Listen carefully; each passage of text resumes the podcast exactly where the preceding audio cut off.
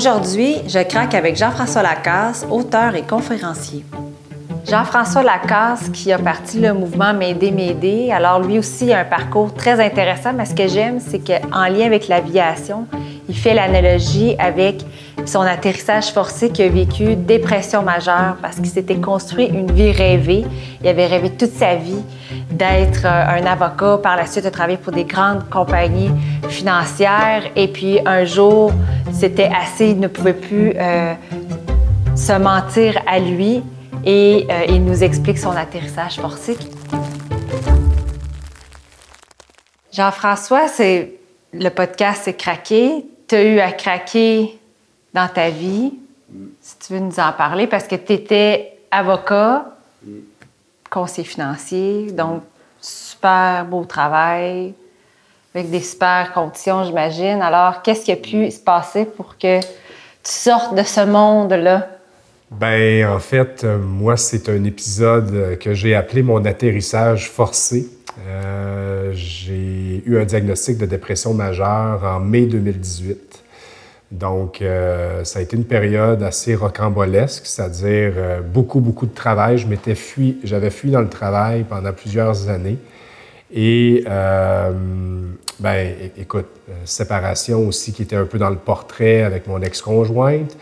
Donc, vivre un atterrissage forcé, c'est souvent multifactoriel, mais c'est causé par différents, différents scénarios. Donc, euh, quand on a des blessures émotionnelles, euh, quand on a euh, brûlé de l'accumulation, quand on a brûlé beaucoup de gaz aussi, à faire comme si de rien n'était, ben à un moment donné, ben, c'est une question physique. Moi, mon corps m'a fait un signe, m'a dit Hey, là, tu t'en vas pas dans la bonne direction. Donc, j'ai commencé à avoir des signes assez importants de. Ben, en fait, des signes de dépression majeure. Puis quand j'ai commencé à les lister, puis je suis allé voir mon médecin avec ça. Il dit Écoute, là, il dit euh, il, était temps. Il, était temps que tu viennes me voir. Beaucoup dans le déni, hein? beaucoup dans le ça peut pas m'arriver. Moi, voyons, je suis instruit, je suis fort. Et à ce moment-là, ben. Euh, je savais trop fort, fort trop longtemps. Est-ce que tu dirais que tu as fui dans le travail pour justement t'éviter d'aller plonger? C'est clair. C'est clair. En fait, ça a été un, détour finalement. Mm-hmm. Puis à un moment donné, ben, il faut faire face à la musique. Hein. Le, pas le plus difficile à franchir par expérience, c'est celui de la vulnérabilité. D'admettre finalement que ça va pas bien ou tu t'en vas pas nécessairement dans la bonne direction. Et on a bien beau fuir ça toute sa vie, mais arrive un moment où, regarde, quand on se regarde dans le miroir aussi, il faut être en mesure de se dire les vraies choses. Et euh, cet épisode-là de ma vie m'a permis, moi, de prendre un pas de recul très, très, très important. Moi qui ai toujours voulu euh, plaire aux yeux des autres. Euh, je veux dire, écoute, je, travaillais dans une institution financière, toujours habillé comme une carte de mode, toujours... le costume. Oui, le costume, le fameux costume en train de représenter des clients qui étaient aisés, fortunés.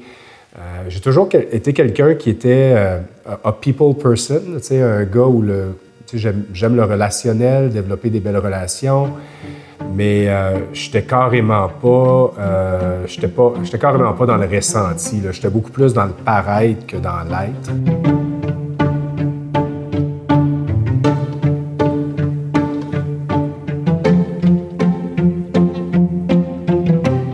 Avant 40 ans, Jean-François est en épuisement professionnel et en dépression majeure. Il y a le fameux terme, la crise de la quarantaine.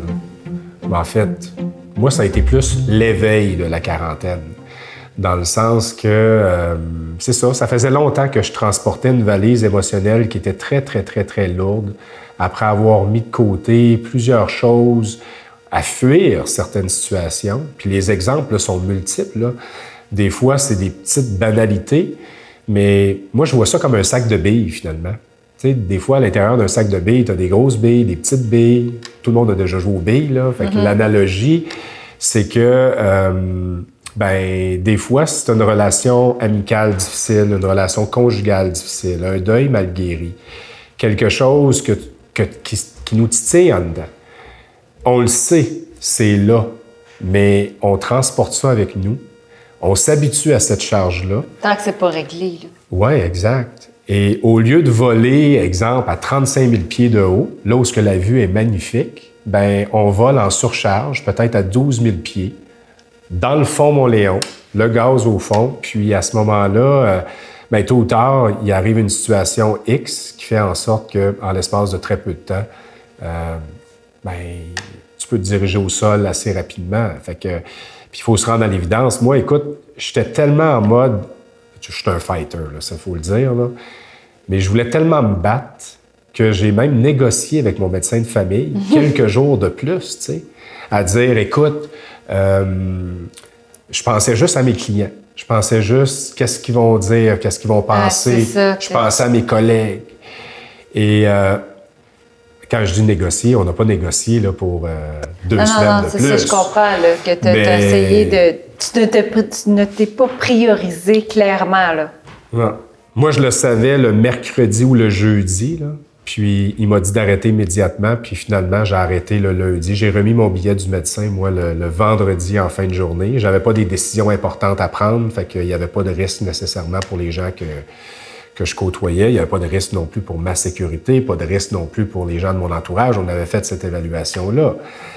Mais euh, c'est juste pour dire à quel point que c'est pas facile d'admettre qu'à un moment donné, ça va pas.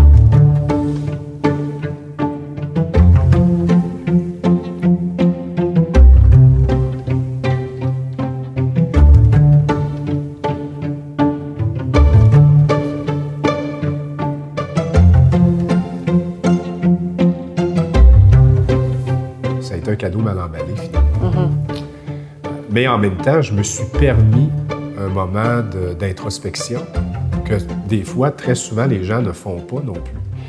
Et j'ai commencé suite à ça à m'outiller. J'ai commencé à, ça, à me poser des questions simples, mais qu'on ne prend pas nécessairement la peine de se poser finalement. Hein? Je suis qui, moi? Qu'est-ce, que, qu'est-ce qui me fait vibrer? Qu'est-ce que. Je veux dire, moi, je je suis un gars, j'aime l'humour, j'aime la simplicité. Euh, en fait, tu t'étais identifié à Jean-François, l'avocat, Jean-François, le conseiller financier, qui est le costume à tous les matins, et qui n'a rien pareil. Exactement. Et, depuis ce temps-là, c'est une quête de, retrouver la personne que, je suis réellement. Hein.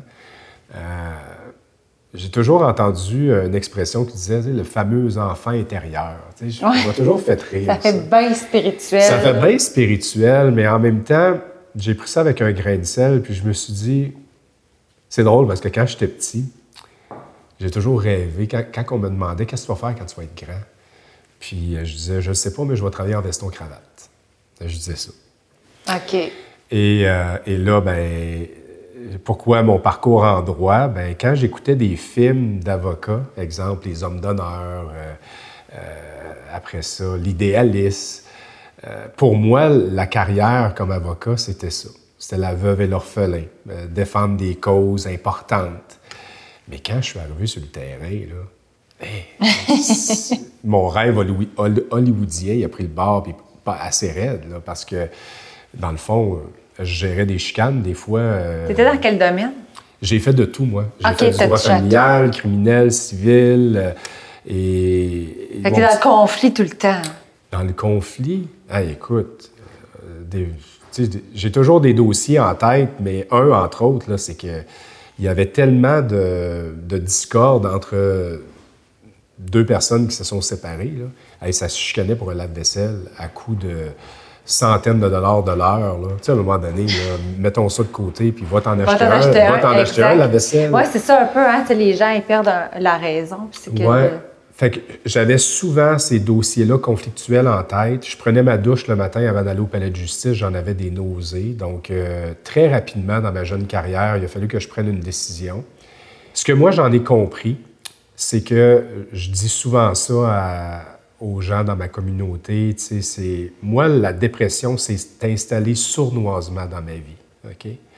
C'est-à-dire que j'ai cultivé un terrain fertile à l'apparition de cette dépression-là plusieurs années avant de la vivre.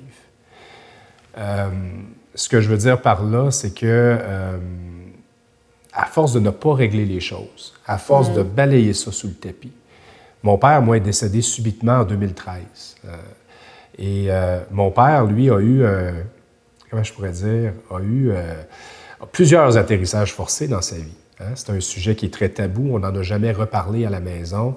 C'est quelqu'un qui, veut, veut pas, a eu un diagnostic aussi de bipolarité tout près de 50 ans. Moi, j'étais adolescent à l'époque.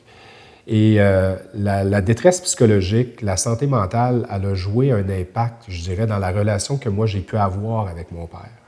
Je le voyais comme un monstre. Je le voyais, tu sais, je veux pas quand tu es adolescent, puis que ton père, tu sais, a, des agissements un peu bizarroïdes.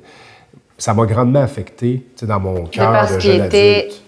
En, en, en, épuisement aussi, là. Oui, exact, exact. Fait que quand il est décédé subitement en 2013, bien, c'est sûr que ça l'a éveillé plusieurs choses en moi. Parce que lui, il s'est couché le soir sans se réveiller le lendemain matin. Il n'a même pas eu le temps de dissiper sa valise. Puis il y a eu un, ACV durant la nuit. Et euh, c'est sûr et certain, encore une fois, euh, quand il est décédé, moi je suis planificateur financier à l'époque, c'est qui qui règle la succession? Ben, c'est moi. C'est qui qu'il faut qu'il paraisse fort? C'est moi. C'est moi le, garçon, le seul garçon de la famille. J'ai une sœur, puis ma mère. Donc, j'ai encore joué au super-héros là-dedans. Mm. Et euh, je suis pas sûr que j'ai réglé nécessairement ce deuil-là. Donc, j'ai transporté ça avec moi pendant plusieurs années. Et là, en 2015, euh, j'ai eu une promotion chez Desjardins, un poste euh, quand même assez important dans les services financiers, dans, dans, le réseau des caisses où mes, objectifs annuels ont triplé, même quadruplé. Donc, je me suis mis beaucoup de pression là-dedans. Euh, tu en mettais aussi à ton équipe, j'imagine? Oui. J'étais quand même bon joueur, par contre. Je, mettais beaucoup de la pression sur mes épaules. Ah, OK. Tu jouais comme... Est-ce que tu jouais le rôle du sauveur? Un peu. OK. Un peu, exact, exact. Puis, ben là, c'est ça. Après ça, un couple qui commence à battre de l'aile. Euh, euh, tout ça un dans l'autre, tu sais, à un moment donné, quand tu n'es pas bien chez vous, ben tu t'en vas où ce que tu es bien. Puis moi, ben, je suis un, go-getter, je suis quelqu'un qui, euh, qui aime être dans le feu de l'action, donc euh, un nouveau poste. Là, tu sens quelqu'un, tu sens que tu existes. Oui, exact, exact. Mais en même temps, euh, tu sais, moi, j'allais chercher beaucoup de reconnaissance là-dedans. Et fait que quand je dis que ça s'est installé sournoisement, ben c'est des éléments qui ont contribué à ça. Et bien évidemment, ben, à un moment donné, quand tu dois faire face à la musique, mais que tu as brûlé énormément de gaz, énormément de kérosène, dans le fond, à, émotionnellement parlant, à gérer toutes ces affaires-là, euh, ben c'est ça. À un moment donné, c'est le corps qui a décidé de dire écoute, là, tu, tu, tu, tu n'as assez, assez fait.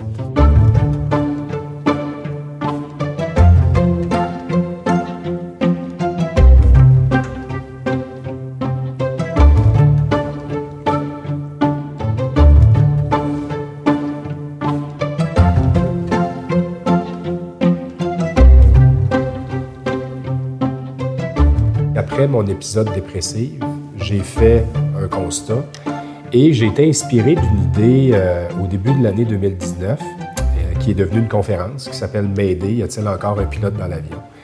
Euh, parce que pendant plusieurs années, il n'y en avait pas. J'étais sur le pilote automatique.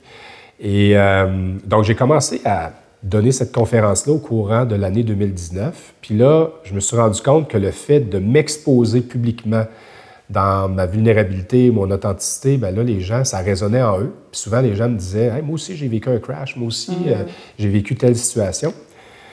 Puis, euh, je me sentais animé par ça, parce que quand je regarde les statistiques, ça arrive trop souvent, ça brise des vies, euh, et c'est surtout un sujet tabou. Donc, j'ai dit Qu'est-ce que je pourrais faire pour contribuer via mon histoire, à faire ça, puis euh, à aller plus loin dans cette cause-là. Hein. Moi qui étais un gars de cause, finalement, l'éducation financière, avocat. Euh, en fait, j'ai réalisé que c'est un peu la cause de ma vie, parce que euh, comment c'est né, puis comment ça a été perçu par aussi mon entourage, c'est qu'à un moment donné, en 2019, papa monoparental, nouvelle réalité, séparé, je travaille encore très fort, j'étais revenu au travail après six mois d'arrêt de travail. J'ai un nouveau bébé, un nouveau projet qu'il faut en quelque sorte mettre du temps, mettre des efforts. Et là, je, me rends compte que mon avion, elle commence à piquer du nez encore. Tu plus, ouais, plus envie de remettre les bouchées triples. C'est ça. Et puis là, ben, est arrivé un moment où euh, j'ai eu l'opportunité euh, d'écrire. Euh, il y, a un éditeur qui s'est intéressé à mon concept. Puis là, j'ai demandé un congé sans solde à mon employeur de trois mois pour dire écoute, là, je ne veux pas recrasher. Puis là, j'ai le goût de me retirer, aller écrire, réaliser ce rêve-là, réaliser ce projet-là. Et pour une raison corporative ou une raison administrative ou pour suivre le plan stratégique, hmm on me l'a refusé. Euh, en fait, on me l'a refusé. On a, plutôt dit, pas tout de suite, tu nous en reparleras dans six mois. Puis, j'ai compris cette décision-là. Parce que moi, si je partais, je mettais en quelque sorte en péril les objectifs de l'organisation. Ceci dit, après avoir travaillé pendant dix ans pour une entreprise, à toujours relever la main, à toujours être, à être présent, ça est suivi une période de temps où euh, j'ai eu de la misère à dormir pendant plusieurs jours. Puis un beau matin, je me suis réveillé puis j'ai dit là, c'est assez, je me choisis. OK. Euh, j'ai dit. Euh, je, sens, ça résonnait fort. Ça résonnait très, très, très, très fort. Et. T'as-tu l'impression que tu as eu comme la poussée après pour aller voir ton employeur puis dire je quitte? Oui. OK, c'était fort. Oui, c'était fort. Tu sais, ils disent en anglais a defining moment, OK? Un moment décisif. Mm-hmm. Ça l'a tellement éveillé euh, des émotions fortes chez nous que je me suis dit, non, regarde, il y a quelque chose là-dedans. Ça faisait un an et demi que je travaillais sur ma conférence, je voyais la réaction des gens, j'avais commencé aussi à lancer ma communauté sur les réseaux sociaux. Et je me suis dit, je vais aller au bout de ça. Et euh, fait que le 14 février 2020, euh, la journée de la Saint-Valentin, ça a été ma dernière journée euh, avec mon employeur. Et euh, ce que je savais pas, par contre, Marie, c'est qu'un mois plus tard, la pandémie allait frapper. Exactement. Alors, j'avais bien beau avoir des beaux projets, être animé par quelque chose de nouveau. Euh, mon plan de vol a pris le bord, puis pas à peu près. Mais par contre, ce que j'avais vécu les années auparavant, ça m'a aidé à traverser cette année difficile-là.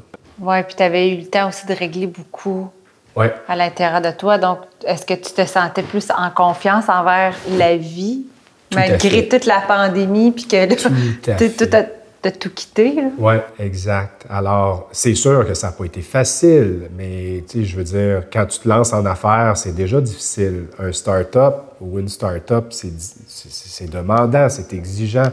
Mais dans un contexte pandémique, je dirais que ça a été des conditions extrême. Par contre, ayant fait la euh, le, ménage de ma valise émotionnelle, en étant euh, branché sur la bonne fréquence, c'est-à-dire pas celle des autres, la mienne, mm. en étant aussi euh, bien entouré. je veux dire, j'ai rencontré des gens extraordinaires qui ont eu un parcours très inspirant, qui ont pu partager leurs clés et les pièges à éviter pour, en quelque sorte, me guider. Euh, puis aussi, bien, vu que j'avais marché un terrain très difficile avant, celui de la dépression, celui de l'épuisement, le burn-out, appelez, appelez, ça comme vous voudrez, euh, moi, le, la trail était déjà balisée. Donc, j'ai appris, moi, avec le temps, j'ai appris à mieux me connaître, à observer quels sont les signes et symptômes aussi en lien mm-hmm. avec... Euh, parce que y a, moi, j'appelle ça les lumières qui allument à bord de ton appareil, dans ton cockpit. Donc, j'ai vu des lumières allumées pendant le printemps, puis là, j'ai dit, garde, je vais prendre un moment de recul. Euh, c'est pas une course, ce projet-là. Euh, c'est quelque chose euh, sur lequel tu veux travailler. Et moi, maintenant, c'est comme si je jouais un instrument de musique. J'ai, tu t'amuses. Je m'amuse. Et j'ai aussi adopté une posture de service, c'est-à-dire, j'ai été dans un monde corporatif très longtemps où il y a beaucoup de compétition, où il y a beaucoup de, moi je pourrais dire, il y a beaucoup de stratégie et, et là je suis tombé dans un mode, OK, je suis tout seul avec mon projet, je suis en pleine pandémie et là je suis tombé dans une posture de service. Comment je peux aider les gens? Et là, j'ai approché des gens pour dire Écoute, j'aime ce que tu fais, je peux-tu t'aider? Euh, Puis là, les ah, gens disaient Crème, crème, toi, ce que tu fais, ça l'arrête bien. Moi, comment je peux t'aider? Donc, la compétition d'avant est devenue de la collaboration, de la co-création. Et j'ai comme navigué avec cette énergie-là pendant des mois et des mois. Et. Euh, ça te nourrit vraiment. Oui, mais ça m'a maintenant, ça m'a nourri de la bonne façon. Oui, c'est ça. Tu te nourris, c'est plus de je veux de la reconnaissance, non. de l'hyper-performance, des résultats. Exact. En terminant, Jean-François, si tu avais. Euh, s'il y a des leaders, des gestionnaires qui nous écoutent puis qu'ils sentent que ça peut être un petit peu fragile à l'intérieur d'eux, mais ils sont peut-être dans le déni, ou des fois on ne veut pas le dire, oh non, ça va passer, c'est juste un mauvais, un mauvais moment. Quel conseil à des gens pour oser craquer et montrer cette vulnérabilité-là, puis revenir à la vraie personne qui ils sont, ça serait quoi? C'est d'aller chercher de l'aide. Parce que souvent, ce, premier pas-là de la vulnérabilité, il est très dur à franchir, hein, je le disais mm-hmm. tantôt. Puis c'est pas dit qu'on est obligé de franchir ce pas-là toute seule. Il y a plein de gens qui peuvent nous aider. Parce que c'est peut-être même. Puis tu n'as pas besoin d'un. Tu sais, moi, je suis pas médecin, je suis pas psychologue, je suis pas psychiatre. Je suis simplement un gars qui a une histoire, mm-hmm. qui a marché un terrain, qui a compris des choses. Il y a plein de gens comme ça alentour de nous. Vous pouvez peut-être appeler un ami, parler à un collègue. C'est difficile dans le monde des affaires parce que cette vulnérabilité-là, à mon sens, puisque moi, j'en ai compris, c'est pas la vérité, c'est ma vérité. Mm-hmm. C'est que si tu t'exposes dans cette vulnérabilité-là, la journée où il y a une promotion, où tu as un poste plus en. C'est encore tabou, en tout cas. Là. Ah, tabou? Parce que les conséquences sont immenses. Cette vulnérabilité, cette vulnérabilité-là, bien qu'elle soit. Euh, il y a une grande force là-dedans, là, en même temps, c'est vu comme une faiblesse. Parce que si, si la personne va là, peut-être qu'elle met. Elle va y retourner. Elle va y retourner, elle met en péril peut-être son plan de carrière. Mais non, euh, cette ouverture-là sur soi, ça ouvre aussi quelque chose d'autre chez les autres. Donc, le leader qui s'ouvre. Depuis que je me suis ouvert, moi, là, combien de personnes m'interpellent pour dire Hey, qu'est-ce que je peux faire dans telle ou telle situation? Qu'est-ce que je peux faire si je vis? Tu sais, ça change la dynamique mm. totalement. Mais parce qu'on n'ose pas aller là, on ne peut pas le vivre. Donc, euh, moi, c'est ce que j'ai appris. Et euh, moi, le seul conseil que j'aurais à donner, ne tardez pas, parce que plus longtemps, vous allez... Euh, Ça peut devenir un crash. Oui, exact. Et, je, pense que par l'éducation, par la prévention, par la sensibilisation, c'est une façon d'aider les gens finalement quand ils vont se reconnaître à l'intérieur de l'histoire de quelqu'un d'autre, de peut-être passer à l'action puis d'éviter le pire. Parce que c'est sûr que ça a des impacts sur sa vie à nous, mais imagine aussi l'impact que ça a alentour, les dommages collatéraux que ça crée dans sa famille, avec son conjoint, sa conjointe, ses amis, ses clients même. Euh, combien de fois, moi, je rentrais fort au travail? Je faisais semblant que tout allait bien, alors que ça n'allait pas bien du tout mais j'étais fort, puis le service à la clientèle, c'est important, puis desservir mes clients, c'est important, puis comment que je ressemble, de qu'est-ce que c'est quoi je projetais comme image, c'est important. Quand j'arrivais chez nous, là, j'explosais. J'explosais parce que j'avais mis tellement d'énergie à me retenir durant la journée. Mm. Ben là, après ça, ben, on parlait de la vaisselle tantôt. Mais c'est souvent un exemple que je donne. Mon ex-conjointe pouvait mettre une assiette de travers dans le lave-vaisselle et je pétais une coche pendant 10 minutes. Alors, c'est ça. Donc, c'est important de faire une escale, de faire, de s'assurer qu'on s'en va dans la bonne direction, de vérifier ses lumières, puis d'aller chercher de l'aide. Il y en a partout. Parfait. Bien, merci beaucoup, Jean-François, pour ton Ça partage. Me fait plaisir. Merci pour l'invitation. Merci.